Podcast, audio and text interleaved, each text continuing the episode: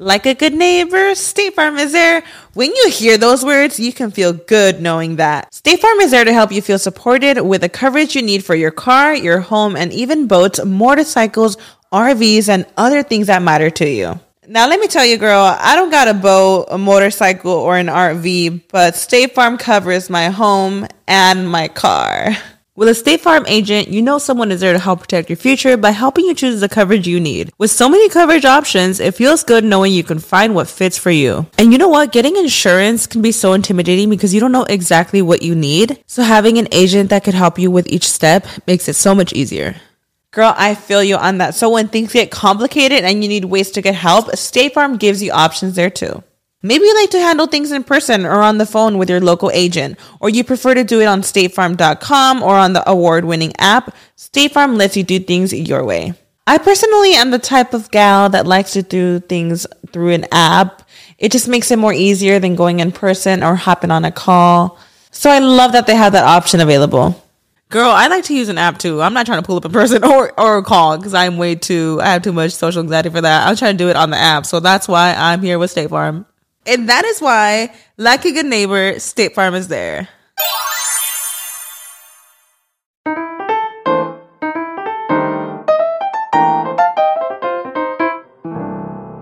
Hello mi gente amada y bienvenidos a un nuevo episodio de Bla Bla Bla, este podcast que usted está escuchando. Gracias por darle al botón de play. A ustedes debo mi vida. No, bueno, qué exageración, tampoco mi vida. Pero a ustedes debo mucho, es la pura verdad. Antes de arrancar con las noticias y las historias de hoy, voy a mencionarles los lugares donde voy a estar haciendo el que se conoce como el stand-up comedy, que es una, bueno, un formato, ¿qué es? Un formato artístico que yo siento que va a desaparecer en algún momento. Pero en fin, voy a estar en Miami presentándome este 19 de agosto, que ya está agotada esta función. Muchas gracias. Estaré también el 2 de septiembre y el 16 de septiembre. Esto es Noches en Miami, que es el lugar donde voy probando el nuevo material. Eh, dicho eso, arranco con la gira de Locura Stand Up Comedy. La primera función es este 24 de agosto en Tampa. Luego voy a estar en Orlando el 26 y el 27 de agosto. Los dos shows están agotados. Un millón de gracias. Y luego sigo para Sarasota el 3 de septiembre, el 17 de septiembre en Houston. Y continúo luego a New York, Indianapolis, Raleigh, Austin, Los Ángeles, Boston y Orlando regreso en diciembre. Para la gente que se quedó sin entradas en Orlando, el primero de diciembre estaré de nuevo allá con Locura Stand Up Comedy. Todas estas entradas las consiguen en ledvarela.com. Así que muchas gracias. Eh, arrancamos entonces. Lo primero de lo que les quiero hablar es del concierto de Bad Bunny. Fui al concierto. Eh, puse el video en Twitter, mucha gente me escribió sorprendida y que jamás te imaginé yendo un concierto de Bad Bunny. No sé por qué, porque la verdad, yo he hablado bastante de Bad Bunny aquí, he expresado mi, mi fanatismo hacia Bad Bunny, que no es como el de Estefanía, que vi los videos y fantástico, de verdad. Estefanía es una persona eh, demasiado cómica, o sea, ella, ella no lo puede evitar. Este y a lo que iba. Ah, bueno, fui al concierto. Eh, ah, no, lo que iba a decir era que yo hasta el show anterior lo arrancaba con una canción de Bad Bunny por la cual nunca pagué derechos. Quede claro de una vez. Fui al concierto y me encantó. Fue en el Hard, Rock Stadium, que es como a media hora de acá donde vivo yo en Miami. Este estaba evidentemente hasta el culo. Él tuvo dos fechas ahí. Y bueno, primero lo, me fascinó el concierto. Yo no voy a conciertos nunca. De hecho, me puse a sacar la cuenta de cuándo era el otro concierto al que yo había ido y el concierto anterior al que yo fui. Así masivo, obvio, he ido a, toques en bares de bandas y bandas de amigos también. Pero de concierto masivo tenía 10 años sin ir a un concierto. Entonces, en ese sentido me sentí bien porque, bueno, era como prácticamente se sentía como una experiencia nueva para mí. Eh, dato curioso, el último concierto al que había ido era el de Radiohead del disco Lotus Flower, creo que se llama ese disco. Este, otro dato curioso es que yo soy fanático de Radiohead, pero para el momento en el que fui al concierto yo todavía no era fanático de Radiohead, de hecho solo conocía la canción Creep, la cual no tocaron. Este, tocaron eh, Karma Police, fue la única canción de las famosas que tocaron ese día, pues el resto tocaron todo ese álbum que creo que es de los menos exitosos de ellos. Pero bueno, en fin, el concierto de Bad Bunny estuvo arrechísimo, la vibra de la gente en general increíble, todo el mundo iba como con, todo el mundo iba vestido como Bad Bunny, eh, como camisas así chitas floreadas, este, toda la gente como floreada, muy colorida, muy así como verano, latino, Miami, este, así se sentía. Y el concierto de él estuvo espectacular, la verdad, me gustó que canta igual que en el disco, este, parte de cosas que siempre me ha decepcionado cuando he visto videos de conciertos es que cuando el cantante se pone a hacer como un invento, una improvisación ahí medio te jode la canción, ¿no? Ojo, muchas veces les queda bien, pero otras veces es como que, mira, la canción fue exitosa por algo, no la estés cambiando porque me la cagas. Entonces, Bad Bunny canta igualito que en el disco, todo idéntico que en el disco, no hay ningún tipo de modificación más que cualquier adlib que le agregué ahí durante su show, pero estuvo muy bien. Él sale con un, un solo cambio de ropa, este, así como una camisa ancha así también todo como muy floreado ligero, este como que se ve fresco y unas bermudas y está en cholas así y descalzo el show entero. El concierto duró 2 horas 20 y, y, coño, estuvo espectacular. Yo conocía como, yo diría que la mitad de las canciones que cantó. Hubo, hubo unas que no tenía ni, ni idea, que no sé, serán de discos que no he escuchado, pero bueno, en fin. Pero otra cosa es que también te das cuenta de la cantidad. O sea, siento que cuando tú vas a un concierto eh, de un artista así tan grande es que te das cuenta realmente la cantidad de hits que tiene. Porque era un hit, otro hit. Ah, ese también fue un hit. Ah, ese es otro hit. ah, mierda, ese es super hit. Ah, aquí, ¿cuál viene aquí? Ah, otro, ese es mega hit. O sea, era una tras otra, tras otra. Y, y bueno, no sé, el concierto para mí me pareció que estuvo espectacular. Este me llamó la atención que eh, para hacer un evento tan grande la organización me pareció terrible. No había ningún tipo de indicación del estadio que coincidiera con la que tú tenías en el ticket. Por decirte, él decía sección C, eh, fila 24. No salía en ningún lado de los avisos del estadio sección C, ni dónde estaba la fila de la tal a la tal. O sea, era pura intuición y tú veías que la gente estaba como que pelando mucha bola, todo el mundo como no sabía dónde ir. Y, había como poca gente de los que te de los que te asisten. Y bueno claro es una cosa tan gigante que capaz habían que joder pero no se no se sienten. Este pero algo que también me hizo me hizo pensar eso es que también cuando el artista es tan grande y tan famoso ya la gente está demasiado feliz de estar ahí y una cosa como que no esté bien indicado lo de los asientos no le paran tanta bola porque lo que están es emocionados del show que se va a, dar. Entonces tiene que pasar una vaina muy mala para que haga que la gente no disfrute un concierto. O sea, literalmente se tiene que morir gente o la gente tiene que quedar encerrada en una isla como pasó con la el festival ese que hicieron que estaba todo ese poco de rubios ahí eh, insolándose sin agua en una isla encerrados porque todo fue una estafa. El Fire Festival, ese, Fire Festival. Entonces, bueno, esto, como les digo, estuvo así desorganizadín lo de los tickets, pero, pero fue tremenda experiencia, ¿verdad? Y eso sí, quedé eh, asqueado del reggaetón, y lo digo en el buen sentido, fue demasiado reggaetón para mí durante una noche. O sea, yo soy una persona que no sé si me había, yo no me había escuchado nunca un disco completo de Bad Bunny, o sea, escuchaba que sí, cinco canciones seguidas y ya. Ese era como el tope que yo tengo con el reggaetón. Es igualito me pasa, a mí me gusta el reggaetón. No es mi género favorito, pero me gusta bastante, pero no, no puedo escuchar, no puedo estar tres horas escuchando reggaetón. O sea, si yo me pongo tres horas a escuchar reggaetón, digo, me empiezo a pensar, ¿por qué no tengo una lancha? ¿Qué, qué, qué, qué estoy haciendo aquí en mi casa? Entonces, este, que he cansado del reggaetón, eso sí, entonces no iría, me gustaría ir ahorita, porque claro, el esto fue la breboca. Al otro día estuve todo el tiempo tarareando. Hasta el día de hoy eh, está.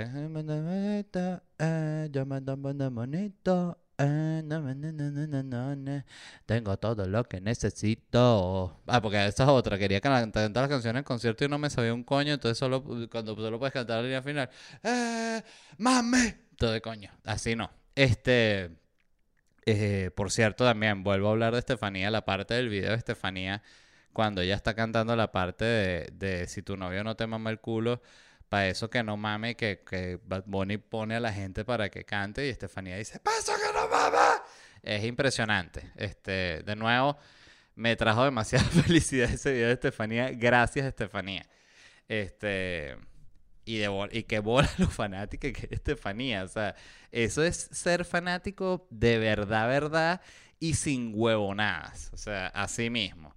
Fantástico. Y bueno, de nuevo, eh, si me gustaba Bad Bunny, si ya era fan de él, después del concierto quedé 10 veces más fan porque me parece que da tremendo show. Todo el tema de las visuales también me pareció genial, este, porque eran como muy como sencillas, con buen gusto, no se sentía nada así recargado, o sea, no sé, estuvo muy cool la verdad.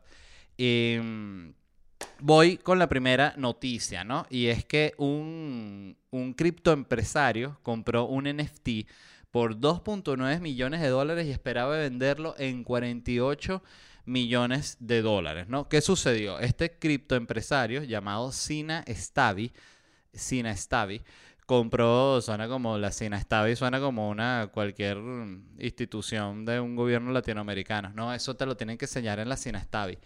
Eh, Sina Stavi compró el NFT del primer tweet de la historia. Yo no sé si recuerdan esto, esto fue de los primeros NFT que, que surgieron, que era, bueno, el NFT del primer tweet de Jack Dorsey, el fundador de Twitter, que decía, ya estoy seteando mi Twitter, ¿no? Este, este tipo lo costó, lo compró en 2.9 millones de dólares ese NFT. Dijo, nada, esta es la oportunidad del mundo. Todo el mundo está hablando del primer tweet. Va a ser convertido en NFT. Este es uno de los NFT más valiosos del mundo. ¡Qué inversión! Eh, y la idea de él era vender el, el tweet este, el NFT recolectar 50 millones de dólares y se quería él quedar con 25 millones y 25 millones los pensaba donar a la caridad. Este era el plan de, de, de Sinastavi. Eh, y bueno, puso el tweet a la venta y cuánto creen ustedes que le ofrecieron el tweet de 2.9 millones de dólares. Juguemos un juego de adivinanzas. Ustedes allá en su casa, usted que está manejando, usted que está entregando un delivery, usted que está llorando encerrada en el baño, párese, mírese al espejo, límpiase la cara y retome su dignidad. Ajá, juguemos un juego. ¿Cuánto creen ustedes que le ofrecieron por el tweet de 2.9 millones de dólares? No fueron los 2.9, ya lo sabemos que si no, no, no, no, no lo estaríamos hablando, pero ¿cuánto dicen ustedes? 600 mil dólares, dice uno. Otro por allá, no, 2 millones, perdió 900 mil. Otro, no vale, le ofrecieron apenas 10 mil dólares. No, le ofrecieron 280 dólares. Bueno, este tipo está en lo que llaman Suicide Watch. ¿Sabes? Que es cuando, cuando te vas a suicidar que te, te pone una persona para que te vigile porque la tragedia es demasiado grande. ¿no? Usted tiene que estar vigilado. O sea, usted perdió tanto dinero que usted está en Suicide Watch. Este, que qué horrible, ¿no? Para este pobre, pobre sin, sin Astavi, de verdad, este, perder tanta plata. Yo hasta saqué la, la cuenta, ¿no? Pues saben que la computadora tiene calculadora, o sea, no la tuve que echar ni siquiera en papel ni nada. Miren, 2.9 millones menos 280 dólares da 2.899.720 dólares fue lo que él perdió. 2.899.720 dólares. Ajá. Entonces yo les digo a ustedes ahorita, imagínense que tú tienes eh, esto, 3 millones de dólares en tu cuenta y los inviertes una mala jugada, los pierdes completos. Coño. Bueno, eso te trauma, te puede traumar toda la vida. Sin embargo, creo que si tú tienes 3 millones de dólares, este, seguramente se te puede ocurrir una cosa para generarlos de nuevo. Pero, pero de que es una tragedia, una tragedia para el pobre Sinastavi. Desde este podcast mandamos toda nuestra solidaridad a Sinastavi, que bueno, fue estafado como tanta gente por el NFT. El NFT se está convirtiendo, la industria del NFT, en el te lo dije más grande de toda la historia. O sea, porque yo recuerdo cuando este tipo compró el tweet en 2.9 millones de dólares. Y eso fue una tremenda noticia. Seguramente lo hablé en el podcast y todo. It's Kaylee Cuoco for Priceline. Ready to go to your happy place for a happy price? Well, why didn't you say so? Just download the Priceline app right now and save up to 60% on hotels. So, whether it's Cousin Kevin's Kazoo concert in Kansas City, go Kevin, or Becky's Bachelorette Bash in Bermuda, you never have to miss a trip ever again. So, download the Priceline app today. Your savings are waiting. Go to your happy place for a happy price. Go to your happy price, Priceline. Y fíjate ahorita que vale 280 dólares, que fue lo máximo que le ofrecieron. Y ojo, sin Stavi, vende. Porque si están ofreciendo 280 después de, de, de esto, todas estas noticias salir por todos lados, te van a ofrecer sin, no, no, te lo van a comprar porque me, sale más cara la transferencia del OpenSea, el, del, del, de, la, de la encriptada la vaina, me, me sale más caro que comprarte el tweet. Entonces, bueno, qué cagada. Y, pero recuerdo eso, que todo el mundo está diciendo porque como que, oye, pero 2.9 millones de dólares por un tweet es, como excesivo, ¿no? Y todo el mundo, no, es que tú, tú no sabes de, de, de las eh, cripto transacciones del criptomundo, porque hay mucho criptocambio que tú no estás cripto entendiendo porque eres un cripto ignorante. Y uno se queda como que, bueno, todo lo que me acabas de decir, este, no entendí nada.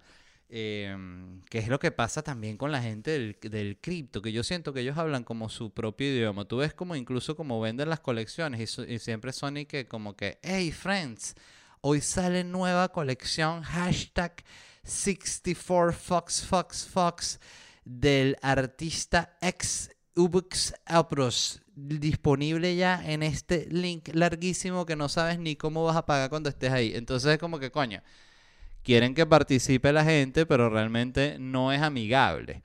Y, es una estafa la mayoría. Entonces, este, ese es el tema, de verdad. Es delicado. Pero hablando del internet, conseguí este artículo en The Telegraph, que también estaba en, tenía un paywall, pero como yo aprendí a, a no pagar el paywall, que es que tú tienes que ir, no me acuerdo exactamente cómo es, yo lo busqué en Google, busquen así, cómo evadir paywall de periódicos. Entonces te va a salir que tienes que como que apagar las cookies, una vaina así, que apague las cookies, siempre son las cookies, ¿no? El problema. Tiene mucha cookie, que la cookie es la que vino infectada, pila con las cookies.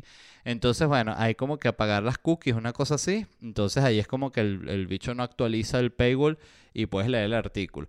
Hay páginas, ya pillé bien arrechas que ya saben cómo eh, con cookie todo apagado lo vas a meter. Pues yo lo que hago es, esto, esto todo que yo estoy diciendo creo que no lo, no, uno no lo puede decir que estás evadiendo un paywall. O sí lo puedes decir porque lo que si estás desactivando las cookies, no, yo tengo desactivadas las cookies en todas mis computadoras. Eso no es culpa mía que ustedes no, no, no estén invirtiendo en contra de las cookies. En fin, este, en, ¿cómo se llama este? El explorador. En Safari, yo uso, yo uso Google Chrome, es el explorador que uso siempre. Pero tengo Safari sin lo de las cookies, este, para cuando quiero leer estos artículos que me parece que están interesantes y no me quiero suscribir por un artículo. Deberían también tener como una, un pago que sea como, como que tú le cargas a la página. ¿Sabes? Tú le cargas al New York Times 5 dólares y eso te da para, qué sé yo, 50 artículos. O sea, que sea suficiente como para que tú digas, oye, para lo que yo uso me sale mejor pagarme la, la recargada de saldo de, de artículos. En fin, aquí lanzando ideas. Y leí este artículo que se llama Las 10 reglas del Internet, ¿no?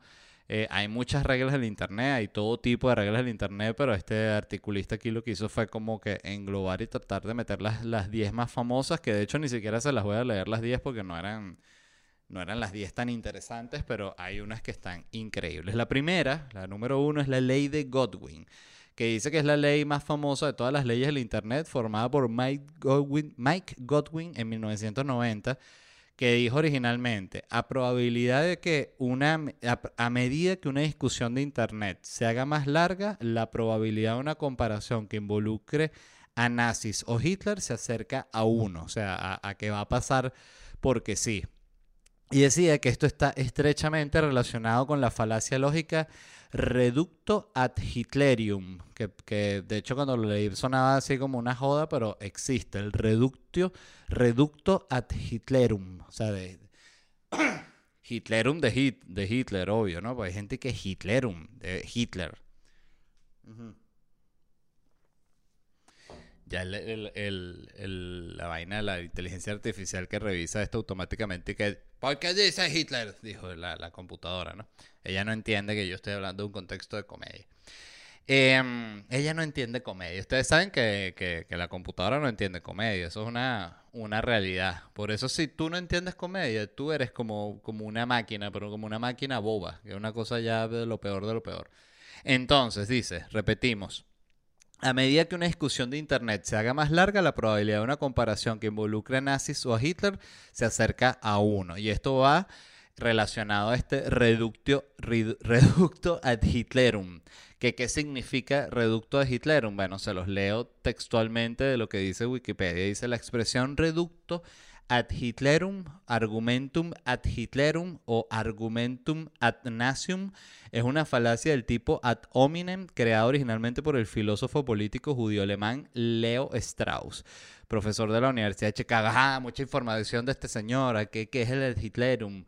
en donde un punto de vista queda refutado por ser casualmente compartido por Adolf Hitler. Entonces, ¿qué- ¿cómo tú estás eh, llevando a cabo un ad Hitlerum? Bueno, este, por ejemplo, si, ejemplo, si Hitler dijo que las panquecas son divinas, eso significa que entonces que todas las panquecas son malas. Cosa que es mentira. O sea, no porque a Hitler le gusten las panquecas, significa que las panquecas son malas. Y estamos hablando de las panquecas. Aquí no estamos haciendo ningún tipo de metáfora. Estamos hablando específicamente de las panquecas. Si Hitler dice, por ejemplo, oye, me encantó Toy Story, dice Hitler. Entonces, no, Toy Story es lo peor porque le gustó a Hitler. No, o sea, Toy Story va a seguir siendo buena igual le guste a Hitler. Y seguramente si Hitler viera Toy Story, le gusta, porque Hitler también cuando era niño tuvo sus juguetes con los que él estuvo conectado. Entonces eso no tiene nada que ver con su, con su nazismo, ¿no? En ese sentido. Entonces eh, el punto es no estar caye- cayendo en cada momento en el ad Hitlerum, ¿no? En el reducto ad Hitlerum. Porque, bueno, eso, porque es como que ya te quedaste sin argumento. Ese es el punto. No, bueno, estás como, estás como Hitler. Bueno, pero si estoy diciendo que las panquecas son buenas, justamente si panqueques, Hitler se la pasaba hablando de las panquecas. Bueno, esa no es mi culpa, a mí me parece son ricas. La segunda, la ley de Poe, de Poe, ¿no? Como Edgar Allan Poe.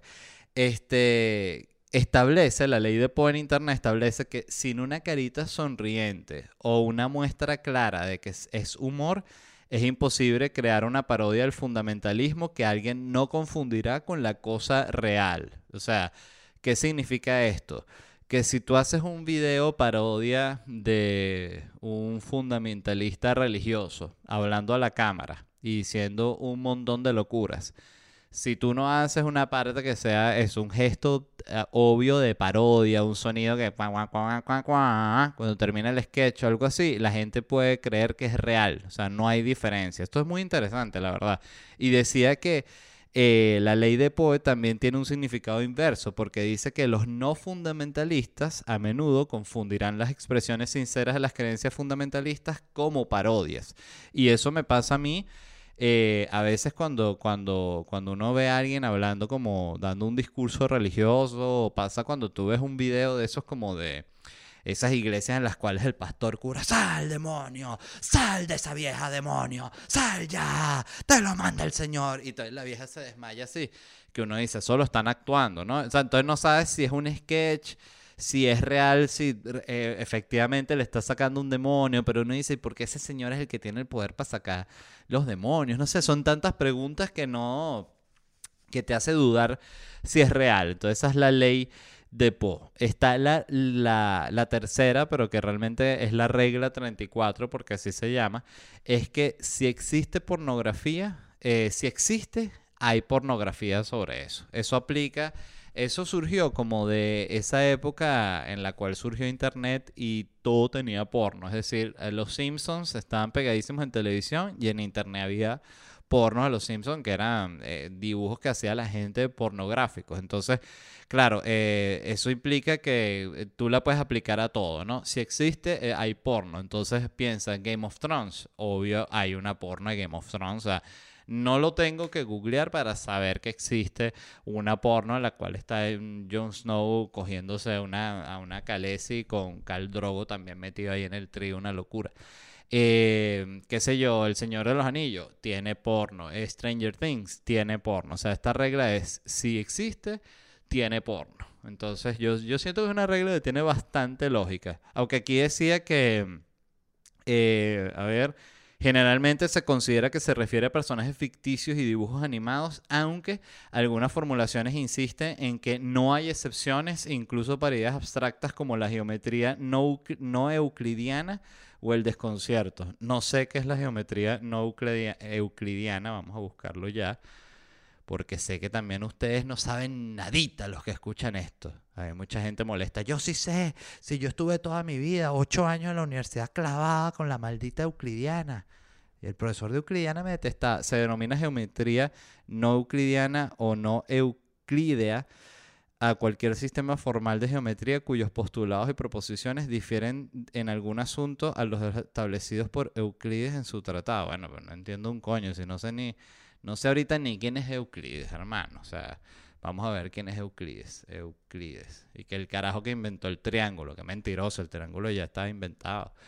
Euclides eh, fue un matemático y geómetra griego, se le conoce como el padre de la geometría. Fue un activo en Alejandría en tiempos de Ptolomeo. Fundador de la escuela de matemáticas, ok. Ah, sí, básicamente el tipo que inventó el, triángulo, el rombo, todo eso fue Euclides. Euclides fue bien prolífico. Inventó, mira, el círculo, el triángulo, el rombo. El trapecio sí lo inventó el otro, eh, Ptolomeo. Ese es de él. Em, ajá, la cuarta es la ley de Skid. Dice, expresado como cualquier publicación que corrija un error en otra publicación contendrá al menos un error en sí mismo. Eso eh, dice, la probabilidad de un error es en una publicación es directamente proporcional a la vergüenza que causará al usuario. Esto es 100% así. Em, esto es cuando tú cometes un error y también cuando tú corriges a alguien. Decía que eh, esto aplica mucho para como a, los, don gramática, ¿no? Que, que, que tú escribes un tweet y bueno, no acentúas algo y te sale que, ah, disculpa, eso se, cuando ellos dicen esa disculpa, eso se dice así, ellos también cometieron un error de ortografía en su, en su respuesta. Es como una medio, medio ley de Morphy. La conclusión aquí es que nunca hay que corregir nada, ¿ok? Todo hay que dejarlo como está. No, pero que está malo, no lo corrija. Ese es el punto. Eh, la 6 es la ley de Dant, que la ley de Dant también conocida como ley de Parker, dice, si tienes que insistir que has ganado una discusión en Internet, probablemente hayas perdido de mala manera. ¿Qué significa esto? Esto significa cuando tú, por ejemplo, le dices a alguien, eh, mira, estás, alterado porque no tienes la razón. Y la persona te dice, no, estoy alterado porque tú lo que estás diciendo es una animalada. Y tú le dices, ves, me estás insultando, me estás diciendo que yo soy un animal porque tú tienes la razón. Entonces, claro, cuando tú tienes que defender o, o, terquear, como para dejar claro que tú ganaste, ya es claro que perdiste, ¿no? Ese es el punto de, esta ley, o así lo entiendo yo. Este. Yo creo que también lo que pasa es que es, es prácticamente.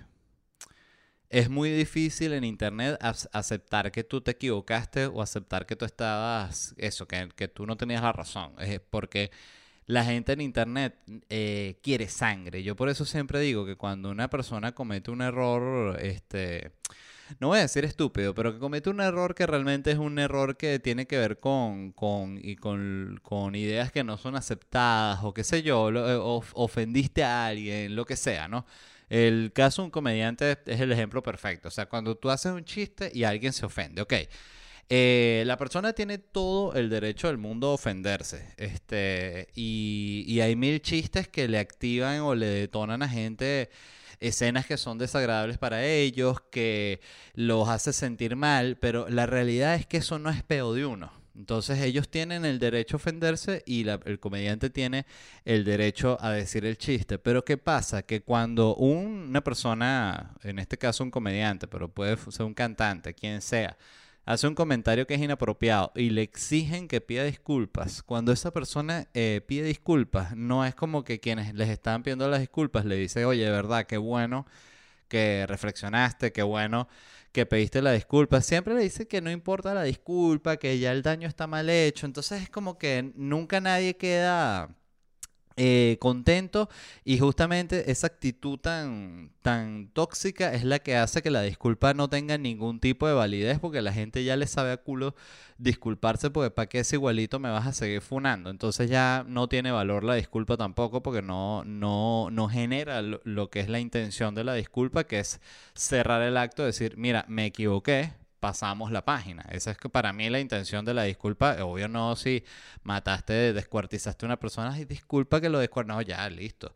Condena de muerte. Este...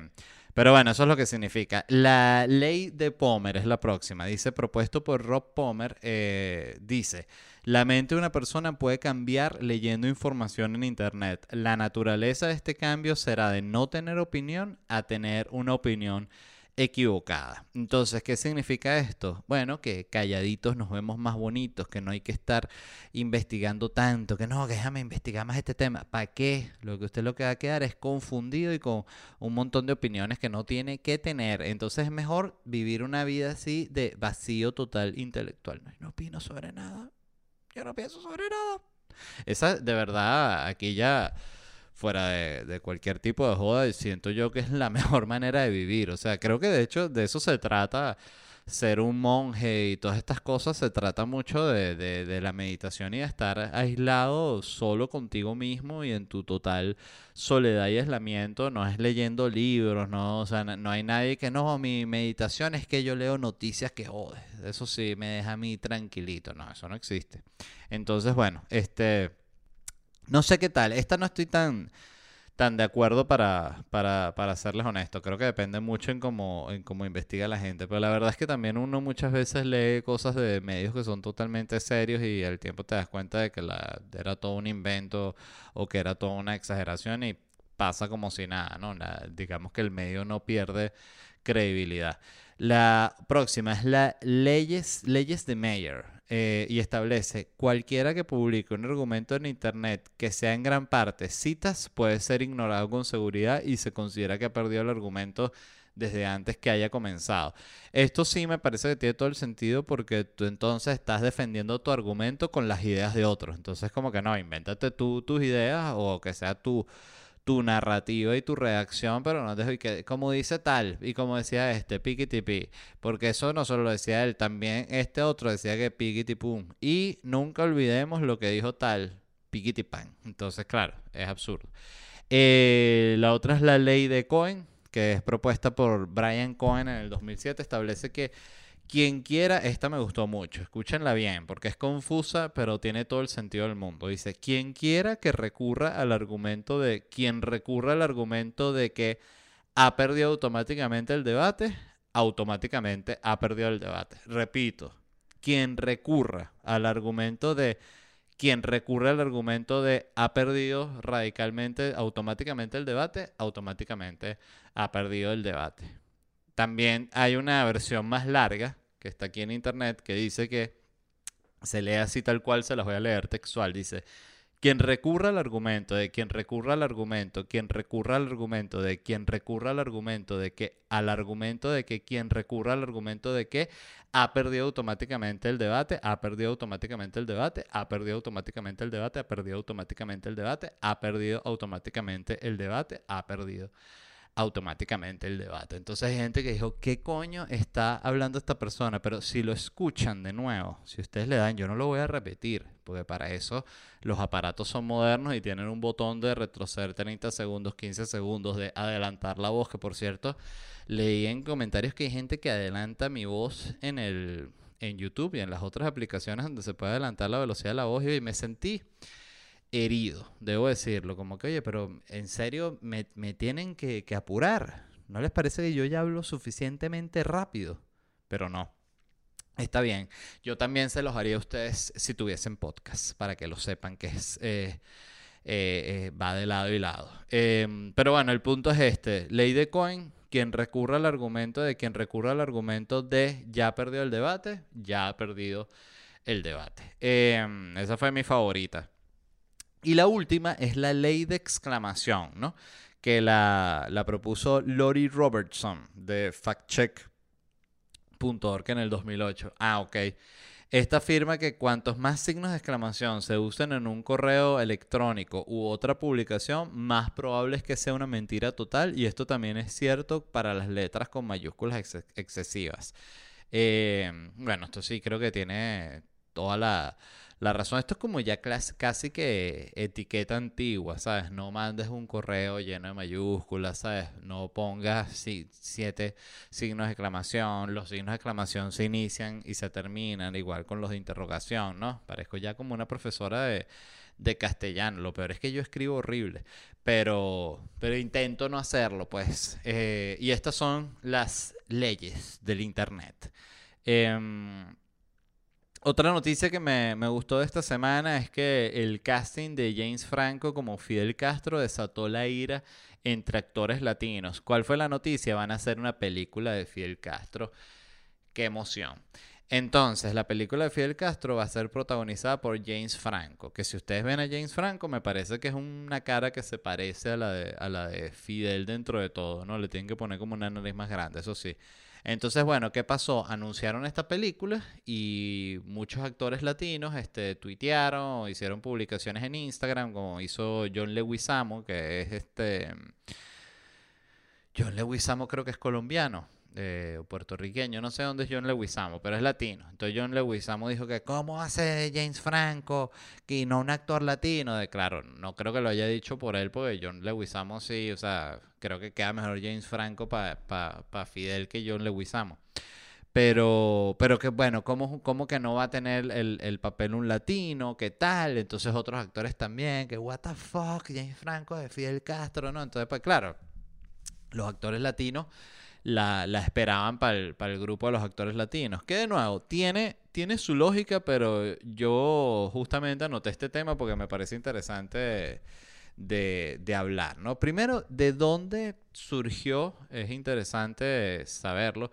Esa tendencia, o sería interesante, porque no tengo la respuesta, de que el casting se debe elegir como en base a unas reglas. O sea, porque yo siento que esa es una regla que para cualquier actor, eh, el de estar exigiendo que siempre un personaje sea eh, interpretado por la gente que es de la misma raza o de la misma nacionalidad, es como escupir para arriba, porque es una postura, me parece a mí, totalmente anti, anti-arte, porque la interpretación debería ser para cualquiera, o sea, eh, porque eso significa que, ok, entonces los latinos podrán interpretar a Fidel Castro, podrán interpretar a Evita Perón, podrán interpretar al Che Guevara, podrán interpretar a, a Pelé, a Maradona, eh, pero no van a poder nunca interpretar a un emperador romano, ni a un zar, ni a un personaje de la Revolución Francesa, pues si va un latino a hacer el casting para personajes de la Revolución Francesa, le van a decir, pero usted estuvo en la Revolución Francesa. No, yo nací en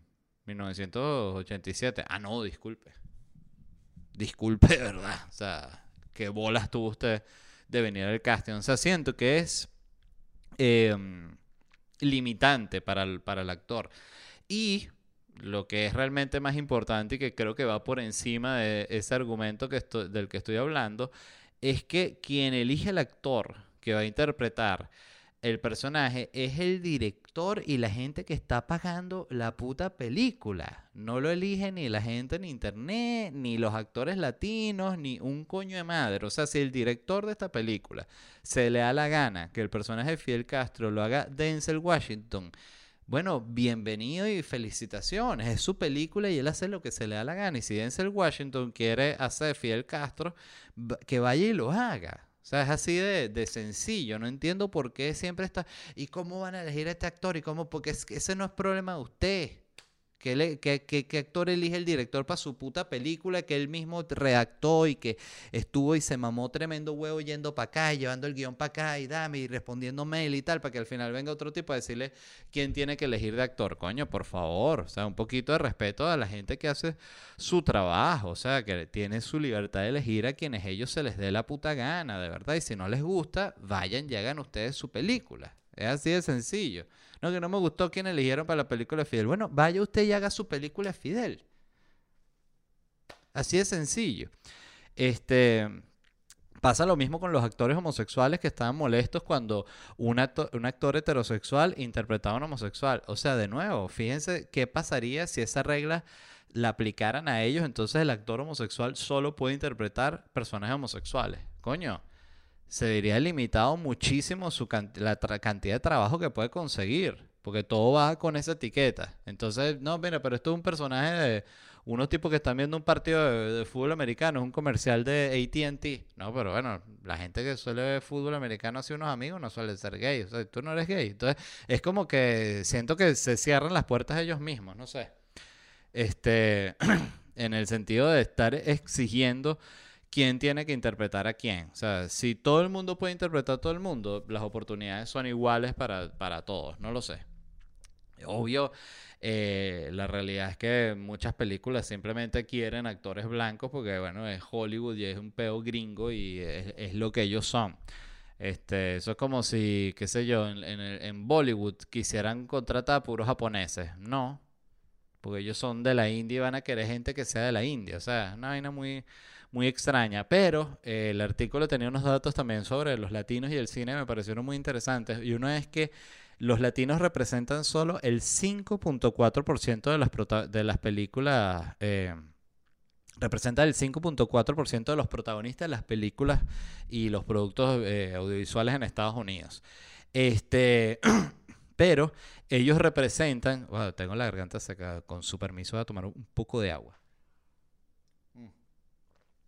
Los latinos representan el 19% de la población de Estados Unidos pero escuchen esto, representan el 29% de las entradas de cine vendidas en, durante el, año. Es decir, que eh, primero el latino, este, o sea, si es el 30% de la taquilla y solo el 5% de la representación, queda claro que el latino no va al cine por un tema de, de sentirse identificado con nadie, sino va por un tema de que le gusta el entretenimiento y le gustan las películas. O sea, y aquí es donde creo que uno también...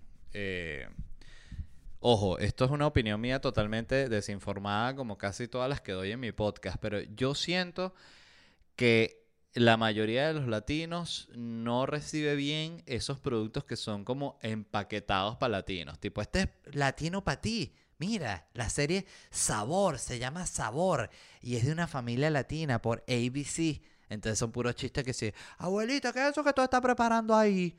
Ay, ya vas a ver. Unas vainas así que tú dices, coño, qué porquería, ¿no? Entonces, eh, yo no, por ejemplo, yo no necesito que Spider-Man sea venezolano para yo sentir empatía por Spider-Man. O sea, para, para yo sentir, coño, ¿ves? Spider-Man está pelando bola, tiene que trabajar entregando la pizza, pero tiene que ser superhéroe al mismo tiempo, pero no le puede decir a la novia que es Spider-Man, pues si no vienen los, los villanos y le, le, matan a la novia ahí en la casa, se la dejan muerta, entonces coño, la, no le puede decir a la novia que es Spider-Man, entonces la novia no entiende porque el tipo está todo el tiempo en un paquete y revisando y sale a cada rato para la calle, y dice, coño, ¿qué será? Que se está cogiendo una G, o sea, yo todos esos, esos problemas de Spider-Man, yo los puedo entender sin que, sin que Spider Spider-Man sea venezolano. Fíjense qué interesante eso. O sea, pudiese ser Spider-Man danés y va a tener los mismos problemas, porque los problemas de Spider-Man son siempre los mismos. Eh, ok, tiré la, la, telaraña, me caí para abajo, pues estoy, estoy estresado, no me salió la telaraña. No me fracturé porque soy un superhéroe, pero me pude haber fracturado. Si no fuese yo, me fracturo. Bueno, sí, pero eres tú. Bueno. Pero eso fue pues yo andaba, yo me iba a desplazar. Pero si yo estoy en medio de una pelea y necesito la telaraña para salir porque el villano me lanzó el poder, me mata. Eso sí es verdad, Spider-Man. ¿Ves? Entonces, eh, ahí qué importa de qué coño nacionalidad es, Spider-Man. Ese es mi punto. No sé. Este, yo a veces siento que todo esto de la representación a veces se siente tan forzado. Pero tan, tan, tan forzado que, que, que por eso es que no termina de pegar.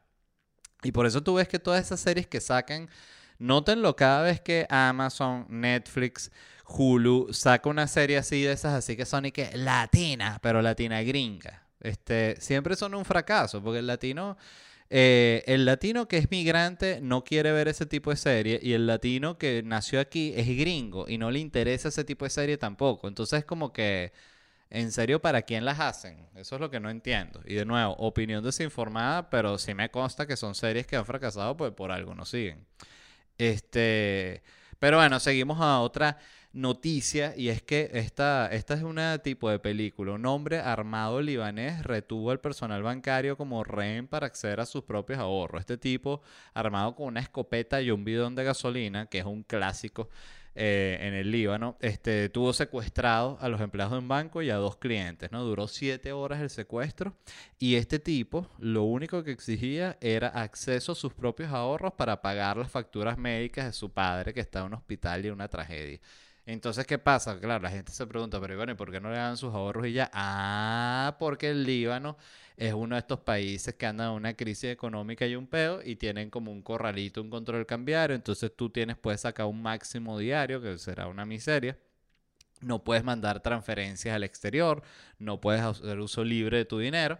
Entonces, claro, este tipo necesita pagar las cuentas y el banco que tiene un corralito de nuevo, es un país en crisis, le dice, no, mira, lo que puedes pagar es esto. La clásica jodida de país que está jodido. O sea, que es la misma historia siempre y uno cree que es único, uno cree que pasa solo en Venezuela y pasa solo en Argentina, que son los países que uno conoce la realidad más inmediata y la verdad es que está pasando un montón de países que están jodidos este, por este tipo de vaina, ¿no? Eh, datos que me parecieron interesantes de la noticia. El tipo trabajaba como delivery de comida, pero tenía ahorrado 210 mil dólares. Oye, no quiero ser eh, prejuicioso, pero ¿no les parece que es mucho dinero para alguien que está trabajando de delivery? Eh, pienso yo que pueden ser varias opciones. La primera es que este tipo se recibió algún tipo de herencia, pero al mismo tiempo como que no tiene sentido porque es ahí, porque el papá entonces no tenía dinero para, para, para los gastos médicos. Ahí uniendo los hilos, ah, porque quizás vino por la parte de la mamá la herencia. Ah, yo mismo estoy resolviendo los hilos. Ajá, pero quizás este tipo lo que pasa es que se administra bien, es delivery, pero se administra muy bien ahorra seriamente, tiene mucho tiempo trabajando de delivery y bueno, ha reunido unos buenos ahorros. O la otra es que el delivery da que jode dinero en el Líbano. Entonces ese es el consejo a toda la gente que es delivery. Vayan, emigren al Líbano, siguen las bicicletas, se van volando como en así y llegan todos al Líbano. Este, ¿Cómo se resolvió este conflicto? Pues aceptaron, eh, el tipo le ofrecieron 35 mil dólares de su propio dinero si se entregaba a la policía, trato que él aceptó. Entonces, bueno, nada, el tipo ahorita está preso, pero ya tiene los 35 mil dólares. Este, y, de nuevo, ¿cuánto le queda en el banco? Ah, le quedan más de 150 mil dólares, está bien, está bien. Igual eso no aguanta que si un cáncer o algo así, seguramente se gastan más que eso. Ese es el, punto. O sea, la, mayoría de la gente estamos eh, a una tragedia médica de estar en, la, pobreza, en la pobreza. Siempre es así. Eh, otra noticia que me gustó mucho y es que hay un restaurante en Texas que estableció una política estricta de no permitir celulares en el, en el restaurante. Entonces, ¿qué hacen? ¿Cuál es el concepto de ellos? Ellos hacen como en los clubes de comedia. Eso me, a mí me llamó la atención una vez, la única vez que lo he vivido fue en el Comedy Cellar en Nueva York, que fue un show de stand-up. Y entrando, lo que tenían era una bolsita así, eh, como plateada de estas, así como que parecen como térmicas. Y tú ahí metías el celular dentro y ellos te lo sellaban como con, con una maquinita. O sea que entonces tú para abrir y sacar la bolsita donde está el celular, el celular de hecho quedaba en una bolsita que es así como como gruesita, o sea, está protegida, o sea, como que lo podías tirar en el piso y el celular está protegido. Eh, pero claro, ellos te lo cierran con la maquinita y tú para, para abrirlo tenías que romper un precinto, ¿no? Tal cual como cuando te llega un paquete. Entonces, claro, tú tienes el celular ahí y obvio puedes romper el precinto y sacar tu celular, pero ya el solo acto estás como eh, descoordinado con toda la sala que ya está con su celular en la mesa en su bolsita más bien vacilando, coño, ya, sí, mejor que me quitaron esta maldición, ya. Y te, claro, si tú vas a sacarla es como que la estás cagando, algo así. No es lo mismo a que te digan simplemente, mire, no está permitido el uso. Miren, yo absolutamente en todas las salas que yo me he presentado que ponen una grabación de esa de no se permiten celulares, no se permite grabar, no se permite tomar fotos, yo salgo a la tarima y está todo el mundo así con el celular así. O sea, es impresionante. O sea, al punto de que a mí no me molesta ni nada. Yo de hecho eh, siempre he pensado que lo de que la gente pueda subir historias es bueno porque es promoción para el show, o sea, porque realmente nadie va a subir todo el show, siempre la gente, la mayoría, obvio siempre, también hay gente que está así toda la vaina grabando el show entero que le tienen siempre que venir a decir, señor, puede dejar de grabar el show entero, o sea, si graba unas historias está bien porque eso, es un chiste que tú lo ves en una historia y cae como desconectado, entonces no hay forma y que, ah, mira, con la historia me arruinaste el chiste, realmente no. Eh, y creo que es buena promoción. Pero también es eso, hay gente que se pasa. O sea, siempre está el, el puntos medios, ¿no? Lo que, lo, lo que se habla siempre. Entonces, bueno, este es el concepto de este restaurante. A mí me parece una maravilla de concepto, sin embargo, también creo que va a ser un fracaso total porque la mayoría de la gente quiere ir a un, esto es un restaurante italiano, además quiere ir a tomar la foto de sus ravioli, ¿sabes? De su Negroni que se está tomando fotico así que sea bonito, o sea, entonces, coño, si no puedo compartir, ¿cuál es la gracia, no? ¿Para qué voy a estar saliendo para el restaurante? Eh, a mí hay algo que yo siempre me, me echo mucho látigo a mí mismo, es que una de las cosas que a mí más me gusta es buscar buenos restaurantes cuando estoy de viaje, es como algo en lo cual yo gasto mi dinero. Y, y yo nunca estoy pendiente de compartir. Y después digo, coño, ves, por eso yo debería compartir más historias, mostrar una vida como más activa, que al final, ¿sabes? Viene más gente, están pendientes, pero es que no sé, simplemente no es, no es mi naturaleza. Eh, yo creo que estaría bueno un restaurante que te metan el celular así en la bolsita y te lo partan así con un martillo. Ese es el concepto. Tú vas a ese restaurante, te destrozan el celular. Este. Y. Ay, ¿qué más? Ya ves que cerré aquí esto sin querer. Y bueno, eh, eso es todas. Esas son. Para ver. Sí, esas son todas las noticias que tengo para hoy. Muchísimas gracias a toda la gente que escucha, como siempre. Este, les repito rápidamente los lugares donde me voy a estar presentando. Ya saben que estoy aquí en Miami eh, todos los meses. El 19 de agosto ya está agotada. Hay entradas para el 2 de septiembre y el 16 de septiembre. Y luego sigo para Tampa. Las más inmediatas son Tampa, que es este 24 de agosto. O sea, ya Orlando, las dos funciones están agotadas gracias a la gente de Orlando. Sarasota el 3 de septiembre y luego Houston, New York, Indianapolis, Raleigh, Austin, Los Ángeles, Boston y regreso a Orlando el 1 de diciembre. Consiguen todos estos tickets en ledvarela.com. Un millón de gracias. Se les quiere mucho. Nos vemos en unos días. Bye.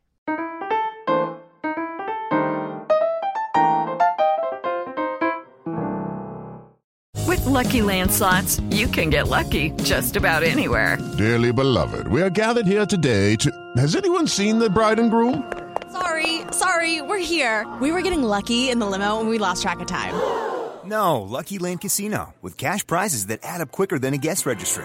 In that case, I pronounce you lucky.